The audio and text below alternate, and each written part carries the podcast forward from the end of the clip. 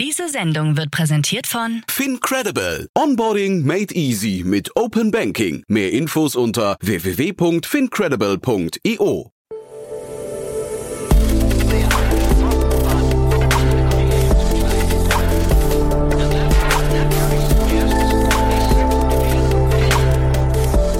Startup Insider Daily. Interview. Herzlich willkommen zu Startup Insider Daily. Mein Name ist Jan Thomas und heute geht's mal wieder ums große Geld. Wir sprechen über einen neuen Fonds, beziehungsweise wir sprechen über die sechste Generation eines Fonds. Wir sprechen nämlich über Seedcamp ein, man kann glaube ich sagen, altehrwürdiger Fonds aus London. Den gibt's inzwischen seit 16 Jahren und er hat gerade seinen sechsten Fonds aufgelegt äh, in Höhe von 166 Millionen Euro. Ist wirklich stattlich. Das Ganze hat ursprünglich mal als Accelerator begonnen und ist dann irgendwann aber in einen Fonds aufgegangen. Warum es dazu kam und vor allem, warum der ganze Fonds auch relativ erfolgreich ist und jetzt zum Beispiel auch oversubscribed war, also dementsprechend alle Zeichen auf grün stehen, das erklärt uns jetzt Kate McGinn von Seedcamp. Werbung. Sei dabei beim HTGF Family Day am 11. und 12. Juni in der Station Berlin. Für zwei Tage voller Inspiration und Business. Tauche ein in ein einzigartiges Netzwerkerlebnis mit bis zu 1500 Teilnehmenden. Erkunde das innovative Seed- und Later-Stage-Portfolio des Hightech Gründerfonds. Lass dich vom vielseitigen Programm inspirieren und knüpfe wertvolle Kontakte. Sichere dir jetzt dein Ticket. Mehr Informationen findest du unter www.family-day-htgf startup.de. Startup Insider Daily. Interview. Also ich freue mich sehr. Kate McGinn ist hier von Seedcamp. Hallo Kate. Hallo, freut mich. Ja, finde ich super, dass wir sprechen, Kate. Und äh, du hast mich vorher, äh, ich sag mal in Anführungszeichen, vorgewarnt. Du bist nicht Muttersprachlerin, aber ich finde, du sprichst fantastisches Deutsch. Deswegen freue ich mich auf ein tolles Gespräch mit dir. Ihr sitzt in London, ne? Genau, genau. Ja, also ich, ich bin in Deutschland geboren, aber nur zwölf Jahre lang habe ich dort gelebt, äh, dann nach Amerika gezogen. Aber nee, es freut mich echt, äh, mit dir zu sprechen. Ja, wir sprechen über euren neuen Fonds oder vor dem Hintergrund des neuen Fonds. Aber vielleicht bevor wir über den Fonds selbst sprechen, erzähl doch mal generell über Seedcamp. Euch gibt's ja schon sehr, sehr lange. Ihr seid so ein Urgestein schon fast, ne? Genau, genau. Ähm, ja, gerne. Also wir sind, ähm, haben in 2007 eigentlich angefangen. Ähm, Rashma Sohoni, unsere Gründerin, die ist von den Staaten, ist nach London gezogen und hat dort gesehen, dass ja in den Staaten gab es YC, es gab Techstars und sie wollte irgendwie sowas ähnliches in Europa auch machen, um das Ökosystem dort aufzubauen. Ähm, also eigentlich haben wir in 2007 angefangen als Accelerator. Also wir hatten Cohorts, ähm, wir haben auch in verschiedenen Städten in Europa so Accelerator-Events gemacht und dann dort oder durch diese Events haben wir auch Investments gemacht. Und dann, also die ersten, ich würde sagen, vier Jahre waren ein Accelerator. Und dann durch den vier Jahren haben wir auch ein Investment in Wise gemacht, in TransferWise. Hm. Und natürlich, das war riesengroß für uns. Aha, super. Und dann in 2011 haben wir dann angefangen mit einem normalen äh, Pre-Seed Fund. Und ja, dieses Modell ist immer noch ähm, ja auch heutzutage dort. Und das war jetzt natürlich vor deiner Zeit, was du gerade beschreibst, aber inwieweit ähm, macht es heute rückblickend Sinn, diesen Accelerator nicht mehr so zu verfolgen, sondern stattdessen den Fund? Ja, ist eine interessante Frage. Wir haben eigentlich eben heute Morgen darüber gesprochen als Ach ja, Team. okay, ähm, ja, es ist echt interessant. Ähm, also in 2007 war das Ökosystem einfach überhaupt gar nicht dort in Europa. Natürlich gab es Startups, es gab auch Series A, Series B ähm, Funds, aber bei Pre-Seed Seed gab es überhaupt gar nicht, ähm, nicht viel. Und es gab auch, also von Content gab es eigentlich gar nicht viel über, wie man halt eine Startup anfängt, wo man Kapital kriegt, was das Angel Investment Ökosystem, also wie sich das anschaut. Und da haben wir halt recht viel gemacht, um das so aufzubauen. Aber vier oder fünf Jahre später haben wir auch da gesehen, dass die besten Founders nicht einen Accelerator machen wollen. Und deswegen haben wir dann halt uns entschieden, einen, einen traditionellen Pre-Seed Fund gemacht, zu, zu machen. Ähm, ja, natürlich sind wir immer noch total aktiv mit unseren Portfolio-Companies und wir machen auch viel so Support. Ähm, wir machen auch viele Workshops und so Office Hours und so Sachen. Aber ähm, ja, am Ende des Tages sind halt alle Founder ganz anders und deswegen macht es keinen Sinn für uns jetzt ähm, so Cohorts machen, so dass jeder Founder dieses gleiche Erlebnis mit Seedcamp kriegt, sondern ja, wir machen das, wir basieren das sehr auf auf den Founder. Zum Beispiel, wenn wir mit einem 17-Jährigen arbeiten, natürlich sieht das das Programm ganz anders aus, als wenn wir mit so Serial Entrepreneurs arbeiten. Und deswegen haben wir uns dann entschieden, ähm, in 2011, dass es einfach Sinn macht, einen normalen traditionellen Fund anzufangen. Klingt nach einer sehr individuellen Betreuung dann, ne? wenn du sagst, ihr, ihr geht auf die Person so detailliert ein. Genau, genau. Also das ist echt unser, unser Core-Fokus ist, ähm, und ich kann auch später darüber sprechen, aber unser, ähm, ja, unsere Strategie sieht ein bisschen anders aus. Also wir sind ein traditionelles Fund, aber wir machen circa 30 bis 35 Investments pro Jahr. Ähm, und das ist echt von unserer, von unserer History. Also in 2007, so haben wir halt angefangen. Wir machen immer noch so higher pace of investments. Ähm, und ja, also in einem Fund machen wir circa 100 Investments. Das ist halt 30 bis 35 pro Jahr. Ähm, aber immer noch wollen wir sehr, sehr persönlich sein. Ähm, und ja, wir haben halt verschiedene Programme, wir haben verschiedene Operators, die, die uns dadurch helfen. Wir haben auch so eine Expert-Kollektive, die wir mit dem sechsten Fund jetzt angefangen haben. Ähm, also wir versuchen immer sehr persönliches, so einen persönlichen Approach einfach zu machen. 30 bis 35 Investments pro Jahr klingt nach ungefähr zweieinhalb bis drei im Monat. Wie, wie, wie wählt ihr die aus? Also was ist denn so der Filter für euch? Ja, gute Frage. Also ja, und unser Pace ist einfach viel höher als andere Funds. Ähm, ich denke, bei Pre-Seed macht das eigentlich sehr viel Sinn, ähm, weil wir einfach viel mehrere ja, Shots on Goal haben, mhm. äh, wenn man das so sagen kann. Mhm. Ähm, wie es bei uns aussieht. Also ja, wir haben halt verschiedene so Sourcing-Initiativen. Natürlich kommt auch viel durch das Netzwerk oder äh, das Netzwerk. Wir haben ähm, Angel Investors, Super Angel Investors, mit denen wir ganz viel machen. Natürlich kommen auch kommen auch viele Opportunities ähm, durch unsere Funder Portfolio Community ähm, und dann natürlich mit Inbound ähm, kriegen wir auch relativ viel. Wir haben eine Form auf unserer Website, da, dadurch kommen auch viele Companies ähm, und natürlich haben wir auch eine relativ große Outbound-Strategie. Ähm, in den letzten paar Jahren ist das definitiv ein Fokus von uns, weil ja, also Pre-Seed ist einfach viel äh, kompetitiver als vor ein paar Jahren. Mhm. Ähm, und ja, also deswegen alle von uns, also dieses Investment-Team, wir sind zu sechst. Ähm, ich würde sagen, alle sprechen circa mit 10, 15 Companies pro Woche. Ähm, und dann nach einem Call können wir uns dann recht entscheiden, ob das so zu IC geht. Und dann nach dem IC machen wir halt eine Investment Decision. Mhm. Das war aber jetzt eher der Deal Flow, den du beschrieben hast. Ne? Mir ging es eigentlich auch um die Kriterien, die ihr anlegt. Äh, also was sind quasi eure Filter? Wenn du gerade sagst äh, IC, also was kommt denn in die ins Investmentkomitee? Ja, gute Frage. Also wir sind natürlich Pre-Seed, wie gesagt. Ähm, da gibt's normalerweise kein Produkt ähm, und wirklich, es gibt halt die Founders. Das ist das Constant. Ähm, und ähm, ja, wir versuchen halt echt die Founder gut zu verstehen, was sie machen wollen. Ähm, wir versuchen den Founder Market Fit gut zu verstehen, weil das ist halt das Größte, wo wir dort investieren. Ähm, wir sind nicht thesis-orientiert, also wir gucken uns natürlich auch Themen an ähm, und dann, also ja, es gibt ein paar Themen, wo wir uns jetzt definitiv sehr interessiert sind und dann wollen wir mehr da, da, machen. Aber normalerweise sind wir halt ja total sektoragnostisch und wir gucken uns echt den Founder an. Das ist das, das ist das Wichtigste. Trotzdem sektoragnostisch, dann wahrscheinlich, also ich, es gibt ja sehr, sehr viele Sektoren. Ne? Wahrscheinlich habt ihr ja trotzdem so ein paar Dinge, wo ihr sagt, da schlägt euer Herz eher dafür als bei anderen Themen, oder? Definitiv, ja. Ähm, also ich würde sagen, es ist, ist interessant, weil weil wir 30 bis 35 Investments pro Jahr machen, reden wir auch mit viel mehr Founders. Und ähm, wir haben uns also in den letzten paar Jahren sehr gesehen, dass natürlich haben wir Themen, die uns halt individuell interessiert. Aber am Ende des Tages, wenn wir drei oder vier oder fünf Founders, wenn wir mit denen sprechen und dann irgendwie Patterns sehen, also zum Beispiel letztes Jahr haben wir ähm, mit einer Gruppe von Founders gesprochen, die haben alle im Modern Data Stack Space dort irgendwas gebaut da haben wir schon gesehen, okay, es gibt ein, interessante, ein interessantes Thema dort. Mhm. Dort machen wir dann einen Deep Dive. Also wir, die Founders führen uns zu interessanten Themen Aha, okay. und dort machen wir halt mehr Deep Dives, Research und dann dadurch, zum Beispiel mit dem, mit dem Modern Data Stack ähm, Beispiel, haben wir auch ein Investment gemacht, ähm, weil wir halt einfach so viele in dem, in dem Rahmen gesprochen und mit, also getroffen haben und dann haben wir uns gedacht, okay, das ist, das ist definitiv ein Thema, wo wir dabei sein wollen. Und was würdest du sagen, euer nächstes Wise oder TransferWise, aus welchem Segment kommt das? Gute Frage. Ähm, ja, also es ist ja natürlich einfach zu sein, also, also oder einfach zu sagen, dass es im künstlichen Intelligenzbereich sein wird. ähm, natürlich haben wir auch mehrere Investments dort schon gemacht, über den letzten zwei, äh, drei, vier Jahren sogar.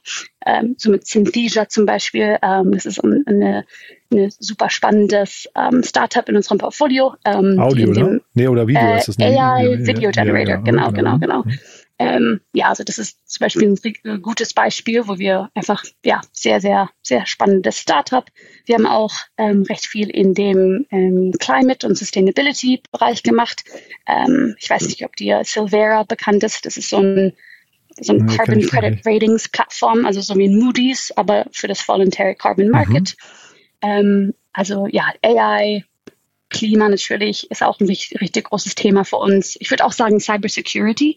Ähm, in den letzten paar Jahren ist es, ist es total spannend äh, geworden. Ähm, und wir gucken uns auch ja, recht, also recht spannende Companies dort an in Europa, aber dann auch Israel, äh, was wir uns auch angucken. Jetzt hast du gerade gesagt, ähm, die äh, frühen Runden sind kompetitiver geworden. Zeitgleich habt ihr jetzt einen sehr großen Fonds abgeschlossen, ne? 166 Millionen. Der, der ist, glaube ich, das Closing, ne? Also ihr, ihr seid damit mhm. durch. Ähm, war das schwierig für euch, das Marktumfeld? Also wenn du sagst, kompetitiver, das ist ja schon mal schwierig. Ähm, dann hat man gesehen, dass sehr, sehr, sehr viele US-Funds zumindest in den letzten zwei Jahren äh, in Europa aktiv waren. Hat sich, glaube ich, ein bisschen abgekühlt. Aber wie, wie habt ihr das Marktumfeld wahrgenommen beim, beim äh, ja, Fundraising für euch? Mhm, mh. Ja, es ist interessant, weil also ja, in 2007 waren wir die, also das einzelne Pre-Seed-Fund, das in Europa aktiv war. Wirklich, also, ja? es gab, also es gab noch ein paar, aber wir waren wirklich so der, der erste Fund, der nur Pre-Seed machen wollte. Mhm. Und deswegen haben wir uns halt viel mit Series A, Series B ähm, Funds gemacht. Die Series A Funds waren eigentlich auch LPs bei uns, so zum Beispiel Northzone, Balderton, mhm. die haben alle in uns investiert, in den ersten, ersten drei, vier Funds. Ähm, Jetzt sieht das natürlich ein bisschen anders aus, weil diese Funds natürlich auch Pre-Seed und Seed machen. Mhm. Ähm, am Ende des Tages sind wir immer noch relativ ja, collaborative. Also ähm, unsere so Investment Parameters sind, dass wir circa sechs bis acht Prozent ähm, äh, Company Ownership nehmen. Das ist natürlich, da gibt es noch Raum für Angels, Microfunds und sogar noch einen anderen Fund, ähm, auch in eine, eine, eine, Runde reinzukommen. Mhm. Ähm, aber ja, definitiv ist es viel, viel ähm, kompetitiver geworden. Ähm, für den Fund 6, ja genau, also es ist 180 Millionen Dollar. Ähm, es ist circa zweimal so groß wie das äh, fünfte Fund. Also es ist definitiv ähm, ja, größer, spannender, können wir auch mehr machen. Ähm, ich würde sagen, wir hatten echt Glück. Ähm, also circa 80 Prozent von unseren LPs sind weiter, also wollten weiter investieren. Wir waren auch so oversubscribed. Ähm, und wir haben total gute Partners in Europa und Amerika. Ähm, und natürlich auch äh, Founders von unserem Portfolio, also so Daniel Dines vom UiPath, die Plio Founders, Hopin Founders, die TransferWise Founders, die haben alle in uns auch investiert ähm, und natürlich auch ähm, ein paar, paar also Portfolio Companies, die noch ein bisschen früher sind und kleiner sind. Ähm, also ja, wir hatten echt Glück in dem Sinne. Ähm, aber das ist halt, ja, weil es unser sechster Fund ist, haben wir auch schon viel Guthaben in dem Ökosystem, denke ich. Ja, ich wollte gerade fragen, was sind denn die, die Gründe aus deiner Sicht? Also jetzt, ähm, klar, euer sechster Fund und Guthaben äh, ist schön gesagt, aber ihr müsst ja wahrscheinlich ein paar, paar Dinge sehr gut gemacht haben oder, oder richtig gemacht haben, wenn du sagst, ihr wart oversubscribed, oder? Ja, also ich denke von dem von dem IRR-Perspektive, ich denke haben wir definitiv, ähm, ja, unsere Performance war einfach relativ gut im, im Fund 3 und natürlich Fund 4 und Fund 5, das ist noch ein, ein bisschen früher, aber ähm, ja, also super promising. Ähm, ich würde echt sagen, dass unser, also unsere Strategie, so mehrere Investments zu machen, aber einen kleineren Ownership zu kriegen, ähm, passt total für Pre-Seed und Seed. Also wir haben mehrere, wie gesagt, Shots on Goal, wir können mehr machen. Ähm, und wenn wir ein paar richtig große Hits haben, über, also von den 100 Companies, mit denen wir investieren und, und zusammenarbeiten, dann können wir auch, auch gutes, so ein gutes ähm, Ergebnis kriegen. Ähm, und deswegen, ja, für Pre-Seed und Seed denke ich, diese Strategie, äh, also passt einfach sehr. Und mhm. das haben wir halt in den letzten zehn, zehn Jahren gemacht. Ähm, und das wollen wir auch weitermachen. Also wir haben keinen, also wir machen nicht Series A, Series B, wir sind immer noch super, super focused auf Pre-Seed Seed. Ähm, und ich denke, unsere LPs, die sehen das und, und ja, wir haben halt jetzt schon so eine Traction und, und ja. Ich finde das ganz spannend, weil äh, es gibt ja verschiedenste Modelle im Seed- und Early-Stage-Bereich. Ne? Es gibt also, wir haben jetzt zum Beispiel hier, äh, ich weiß nicht, sowas wie Cavalry Ventures oder sowas, die machen, glaube ich, zwölf Deals im Jahr. Dann äh, ihr, dann gibt's einen Hightech-Gründerfonds, die machen, glaube ich, noch mehr Deals. Ja, äh, Ich versuche gerade äh, für mich so ein bisschen äh, zu eruieren, wo liegt denn da eigentlich die Wahrheit hinterher? Ne? Also warum macht der eine das so und der andere so? Eigentlich müsste man ja das perfekte Modell gefunden haben irgendwann, ne? Gute Frage. Natürlich hängt es auch von den Partners ab und von dem Investment-Team. Mhm. Ähm, also wir sind zu sechst und, mhm. und wir arbeiten super, also kollaborativ an dem idealen, in der, in der idealen Strategie. Mhm. Ähm, ich will auch sagen, also weil wir schon seit 16 Jahren unterwegs sind, haben wir auch viel getestet und, und, und wir testen auch immer noch viel über was, was besser ist, was wir noch, noch anders machen können. Ähm, also dieses Entrepreneurial Thinking ist, ist definitiv mit dem Team dabei. Mhm. Dieses, diese Strategie funktioniert für uns, aber natürlich für andere Partner, für andere, für andere Fonds sieht das total anders aus. Ähm, also eine andere Sache, die man, die man sagen muss, ist, weil wir halt so eine, so eine große Strategie haben oder eine Strategie, wo wir so viele Investments pro Jahr machen, ähm, sind wir auch alle total sektoragnostisch. Also es gibt nicht einen bei dem Team, der nur ähm, AI macht oder die nur Food Tech macht. Wir müssen alle sektoragnostisch sein. Und ja, da braucht man halt ein bisschen Buy-in von jedem, dass man wirklich Kompetenz in den allen Sektoren hat. Ähm, und das ist halt auch total Investment-Teams spezifisch. Und vielleicht bei Cavalry sieht das halt total anders aus. Für uns klappt das einfach. cool. Und lass uns vielleicht nochmal kurz über eure Funktion, so diese ja, Brücke Richtung USA oder also auch euren Blick auf die USA und Europa. Ähm, wie nehmt ihr denn diese beiden Märkte wahr? Also ähm, was sind so vielleicht aus eurer Sicht Stärken, die wir in Europa, ähm, ich, ich weiß gar nicht, ob man UK jetzt und Europa, ob man das in einem Wort, in einem Satz sagen darf, aber ähm, die man jetzt quasi hierzulande und äh, im Vergleich zu den USA, wo siehst du Vor- und Nachteile? Ja, gute Frage. Ähm ist interessant. Also eine Partner, also die Rashma Sohoni, die, die unsere Gründerin, die ist eigentlich ähm, auch jetzt in der East Coast und die ist die Brücke zu den, also zu den, zu den Staaten. Mhm. Ähm, und also wenn Companies von uns, ähm, wenn die nach Amerika gehen, wenn die dort, ähm, also Go-to-Market machen, wenn die dort Customers kriegen, da hilft die Rashma einfach sehr. Natürlich, also der, der, der größte Vorteil ein großes Land ist. Also man muss nicht ähm, so mit Regulation und mit verschiedenen Kulturen know, Probleme haben, sondern es ist einfach ein großes Land, da kann man Go-to-Market einfach viel einfacher skalieren. Ähm, aber ich muss sagen, also natürlich in, in, den, in den Staaten gibt es halt auch also viel mehr Startups, es gibt viel mehr Competition und in Europa, ähm, ja, es gibt, es gibt gute, ähm, gute Geos, wo man natürlich auch gute Startups finden kann. Ähm, gute Startups, die auch nicht ähm, überhyped sind oder nicht, also eine Valuation haben, die einfach zu, zu viel für uns würde. Ähm, oder zu, zu viel für uns ist. Und ähm, ja, für die Startups natürlich, Go-to-Market ist hier sehr spezifisch und es ist viel schwieriger für eine amerikanische Startup nach Europa zu gehen, denke ich. Und das ist natürlich auch eine Möglichkeit für den. Hm. Äh, Stichwort Valuation und Europa. Siehst du hier innerhalb von Europa oder seht ihr hier ein Preisgefälle in irgendeine Richtung? Also ich weiß nicht, Nord-Süd oder ähm, West-Ost oder so? Hm, also ich würde immer noch sagen, es ist wahrscheinlich West-Ost. Ähm, also ja, also unsere drei aktivsten Geos, ähm, und es ist wahrscheinlich für viele andere äh, Funds auch so, ist äh, Frankreich, Deutschland, ähm, äh, UK. Ähm, dort ist es natürlich, also es gibt viel mehr Kapital für die Startups und deswegen ist, sind auch Valuations einfach höher. Ähm, ich bin halb Ungarin, habe immer noch einen CEE-Fokus, weil also mhm. mir, die, mir, mir äh, das Teil von Europa einfach total gefällt. Und äh, ja, dort ist natürlich die, die, also die Valuation Range ist natürlich ganz anders. Ähm, also ich würde sagen, da gibt es definitiv einen West-Ost-Unterschied. Äh, ähm, aber es hat sich auch also verändert. Also es gibt mhm. in, in, in Polen, es gibt in Ungarn ähm, natürlich auch, auch Venture Capital Funds und dort ist halt, also Sachen werden aktiver und dadurch werden die auch Valuations auch höher.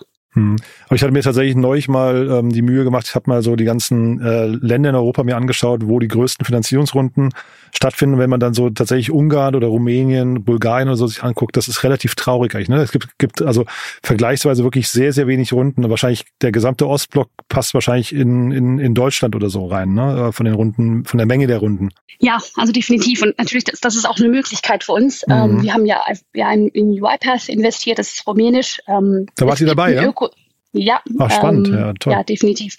Äh, ja, und das war auch einer von unseren frühesten Successes. Und durch UiPath gibt es auch ein, ein, richtig gutes Ökosystem von anderen Operators, die jetzt auch Startups gründen. Und in mhm. die sind wir auch investiert. Also ich denke, wenn man so ein, zwei große Successes in der, in der Geo hat, natürlich Ungarn, so Prezi, äh, in Rumänien natürlich UiPath, ähm, dadurch wird das Ökosystem einfach besser. Es gibt viel mehr Opera Operators, die, die ein gutes Erlebnis mit, mit Startups, Scale-Ups haben und dann auch irgendwas anfangen können. Also, also wir sehen dieses Flywheel-Effekt relativ oft. Ähm, und ja, ich habe Hoffnung äh, darin, dass, mhm. dass ja, Osteuropa auch irgendwie sowas mehr, mehr sieht. Ich hatte auch gelesen, ich glaube, der Daniel Dienes heißt ja, glaube ich, ne? Der Gründer von mhm. UiPath ist ja, glaube ich, bei euch auch Limited Partner, ne? Genau, ja, also der ist eigentlich total aktiv bei uns. Ähm, der hat ja auch eine, eine Fund gegründet, Crew Capital, mit denen sind wir eigentlich auch relativ ähm, relativ nah, aber mhm. er ist auch ein LP von uns, investiert auch relativ oft als Angel in, in Portfolio-Companies. Ja, er ist total, total dabei. Mhm. Na, ich wollte auf eure Rolle nochmal bezüglich so Alumni-Netzwerk äh, raus. Also wahrscheinlich ist das ja, dann höre ich so raus, auch Teil eures ähm, eurer Strategie, ne? dass ihr wahrscheinlich ein gutes Alumni-Netzwerk habt, um dann zum Beispiel jetzt im, im Fall von Rumänien oder sowas dann auch vor Ort äh, quasi in die nächsten Runden, die nächsten Startups investieren zu können. Ja, total. Also, also eine von unseren so, so Fund Goals ist, Community-led zu sein von dem Ökosystem, von dem Netzwerk kommt eigentlich echt alles. Ähm, also wir kommen, also wir kriegen natürlich viele so Startup-Tipps, also Investment Opportunities von dem Ökosystem. Ähm, wie gesagt, wir haben auch dieses Expert-Kollektive, ähm, die hat unsere, unser Portfolio Companies beraten. Ähm, das kommt auch oft von, von der Founder Community. Ähm, echt, also wir kriegen das meiste von, von dem Ökosystem, das wir dann dort durch Seedcamp, das heißt Seedcamp Nation, so nennen wir das. Ähm, also wir kriegen riesengroß, also riesen, also sehr, sehr viel durch diese Community. Ähm, und ja, also nach 16 Jahren von, von dieser Aufbauung, ähm, ja, wir kriegen echt viel, viel, viel von denen. Ähm, aber man muss auch sagen, äh, es, es gibt ein englisches Saying, we can't rest on our laurels. Mhm. Ähm, und ich denke, wir arbeiten echt ähm, oft daran, auch unser, unser Netzwerk zu erweitern, andere Möglichkeiten zu sehen ähm, und nicht nur, also nicht nur mit dem, mit dem, mit dem existing Netzwerk froh zu sein, sondern echt, also weiter andere Themen aufzustoßen und echt weiterzugehen. Auf Deutsch sagt man, man darf sich nicht auf seinen Lorbeeren ausruhen. Frag mich nicht warum, aber so sagt man das hier. Ja, ja. Ähm, das gefällt mir. Ja, genau, ist ganz nett, ne? Äh, aber sagt aber vielleicht doch kurz zum Schluss was zu euren Challenges jetzt. Also das klingt ja so, als habt ihr ähm, alle schon mal gesehen, irgendwie, ihr habt, äh, sagen wir, in 16 Jahren euch da richtig gut eingerichtet, aber gibt's noch Herausforderungen, wo du sagst, ähm, da müsst ihr aufpassen oder da wisst ihr noch nicht genau, wie es, wie Märkte funktionieren oder wie habt ihr euer, euer, was ich, euren Prozess noch nicht gefunden oder so?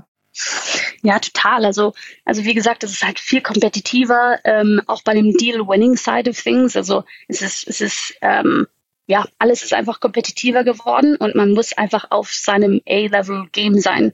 Ähm, weil wir halt so viele Companies äh, backen, weil wir so viele supporten, muss man auch sehen, also was was kann, also welches Portfolio Support kann man so skalieren und welches ist kann man nicht skalieren. Ähm, das ist definitiv immer ein Problem für uns, ähm, weil wir sind ja einfach nur zu sechs. Also wir haben 15 Personen Operations Team, wir sind zu sechs auf dem Investment Team, ähm, aber wir haben halt 460 Portfolio Companies und es gibt es gibt also zum Beispiel jetzt natürlich es gibt viele Companies, die momentan ähm, also Seed Raises sind nicht einfach für sie ähm, und da ist halt Portfolio Support ein riesig, riesengroßes Verantwortung. Ähm, aber es ist halt schwierig, das alles zu skalieren. Also das ist definitiv ein Problem, das wir immer sehen. Natürlich haben wir verschiedene Produkte. Wir, wir haben auch einen Talent Manager, einen Community Manager. Also wir, wir, wir, wir haben viele verschiedene Personen, die mit dieser Skalierung helfen.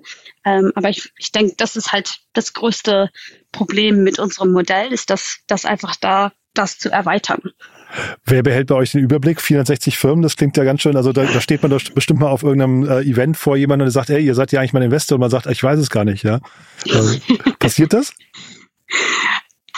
Halt, man muss halt eine gute Erinnerung haben. ähm, ja, also, also natürlich passiert das. Das Gute ist, dass ähm, ja wir hatten nur einen ein Associate von dem Investment-Team, der äh, weggegangen ist. Der hat jetzt ein Startup gegründet, die wir auch gebackt haben. Also Seedcamp, echt, es gibt nicht viele Attrition. Also es gibt viele Menschen, die einfach dort eine lange, lange Zeit waren. Also ich bin jetzt schon seit drei Jahren hier, Felix schon seit vier, der ist der Principal von uns und alle Partner haben irgendwie in irgendwelcher Kapazität mit den Startups gearbeitet mhm. und auch investiert. Also es ist, das ist das Gute.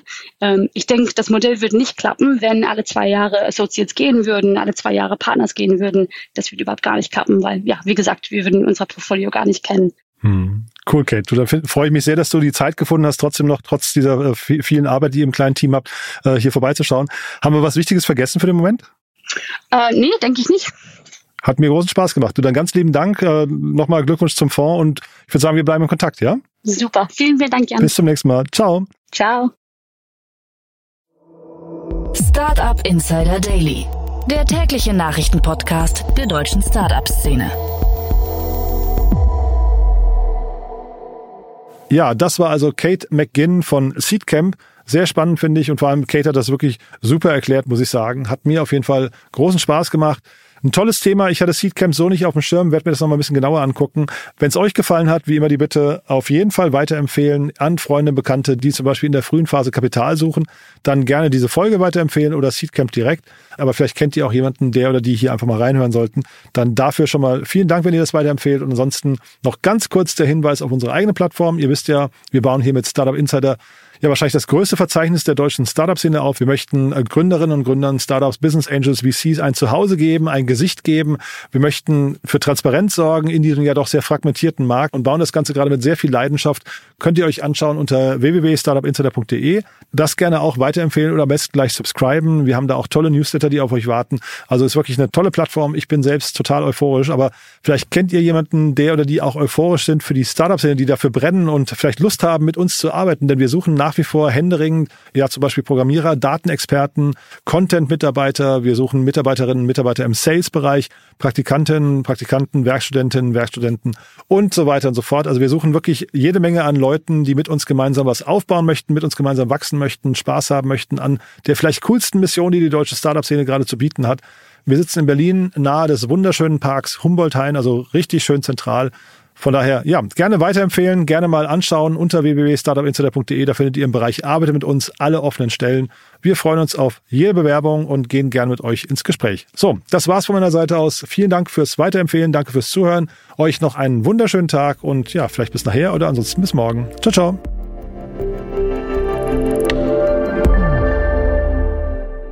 Diese Sendung wurde präsentiert von Fincredible. Onboarding made easy mit Open Banking. Mehr Infos unter www.fincredible.io.